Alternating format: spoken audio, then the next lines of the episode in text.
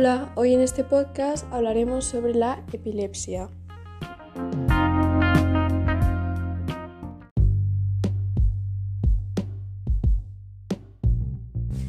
Comenzaremos hablando sobre qué es la epilepsia. La epilepsia es un trastorno del sistema nervioso central en el que la actividad cerebral se vuelva normal, lo que provoca convulsiones o periodos de comportamientos o sensaciones inusuales y a veces pérdida de conciencia. Cualquier persona puede desarrollar epilepsia. La epilepsia afecta tanto a hombres como a mujeres, de todas las razas, orígenes étnicos y edades.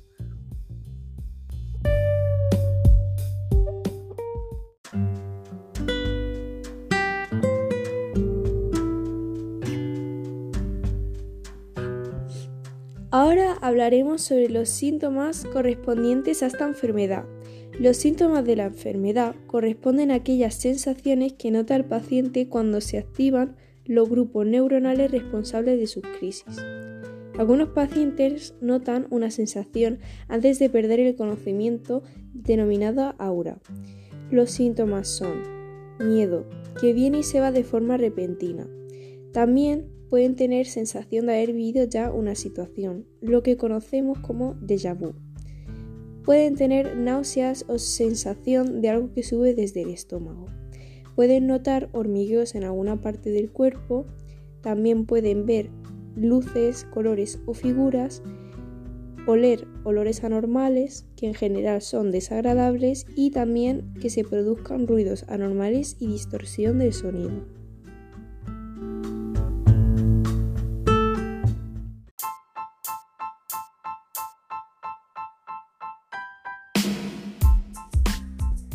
Los rasgos de la epilepsia son las manifestaciones que se observan en el examen físico del paciente. Estas son la alteración del nivel de conciencia, es decir, el, paciente se queda ausente y no responde a las preguntas que se le hacen, ya que no es consciente de sí mismo ni de su entorno. También los automatismos. El paciente realiza movimientos repetitivos con la boca o las manos. Esto puede ocurrir estando o no ausente. En general el paciente no lo, recuerda después de haberlo hecho. Algo a tener muy en cuenta es la rigidez. Esta puede afectar a una extremidad, la cara o a todo el cuerpo. Son el signo más importante de un síndrome epiléptico de los lactantes, el síndrome de West. También algo muy importante son las sacudidas musculares. Puede afectar a una extremidad, la cara o a todo el cuerpo. Ahora hablamos sobre las convulsiones. Una convulsión generalizada consta de una fase tónica durante la cual hay rigidez de todo el cuerpo y luego eh, se producen sacudidas musculares generalizadas en brazos y las piernas. La duración suele ser de 2 a 3 minutos y puede acompañarse de mordedura de lengua e incontinencia urinaria.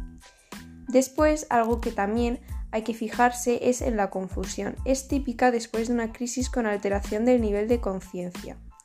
Y por último, hablaremos sobre los problemas para hablar.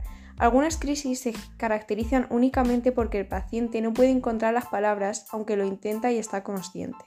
En otros pacientes con crisis que se inician en el hemisferio cerebral donde está el lenguaje, la afasia se ve después de la crisis durante unos minutos.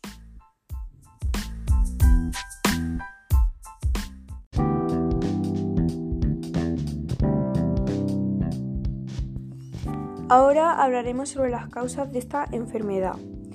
Las personas que tienen epilepsia sin indicios suelen eh, tener su primer ataque entre los 2 y los 14 años de edad, aunque puede ocurrir en cualquier momento de la vida, independientemente del sexo o la raza. La epilepsia es un trastorno con muchas posibles causas. Empezaremos hablando sobre la primera, la predisposición hereditaria. Es más probable que una persona tenga convulsiones si sus padres han padecido crisis convulsivas. Actualmente se está tratando de localizar el gen responsable de las crisis convulsivas. Después hay que tener en cuenta el estado de maduración del cerebro. Incluso entre las distintas edades pediátricas hay una enorme diferencia en la frecuencia de convulsiones infantiles. En la etapa prenatal el umbral es muy alto y las crisis poco frecuentes. En el recién nacido, es decir, los primeros 30 días, el umbral es bajo y las crisis muy frecuentes. Entre los 2 y 5 años, el umbral va aumentando hasta alcanzar el máximo nivel a los 5 años. De esto se podría deducir que la maduración cerebral por sí sola modifica la frecuencia de las crisis convulsivas. También se puede pensar que los síndromes epilépticos en niños son completamente diferentes a los de los adultos. También hablaremos sobre la existencia de lesión cerebral. El cerebro puede estar programado para desarrollarse normalmente, pero puede sufrir lesiones durante el embarazo, el nacimiento o mucho más adelante. Las lesiones pueden eh, deberse a tumores cerebrales, alcoholismo o consumo de otras drogas, Alzheimer, meningitis, encefalitis, sida, ciertas alergias, etc. Porque todo ello altera el normal funcionamiento del cerebro. Y por último hablaremos sobre las reparaciones incorrectas. En algunos casos el cerebro intenta reparar los daños causados, pero puede generar conexiones neuronales anormales que podrían conducir a la conocida epilepsia.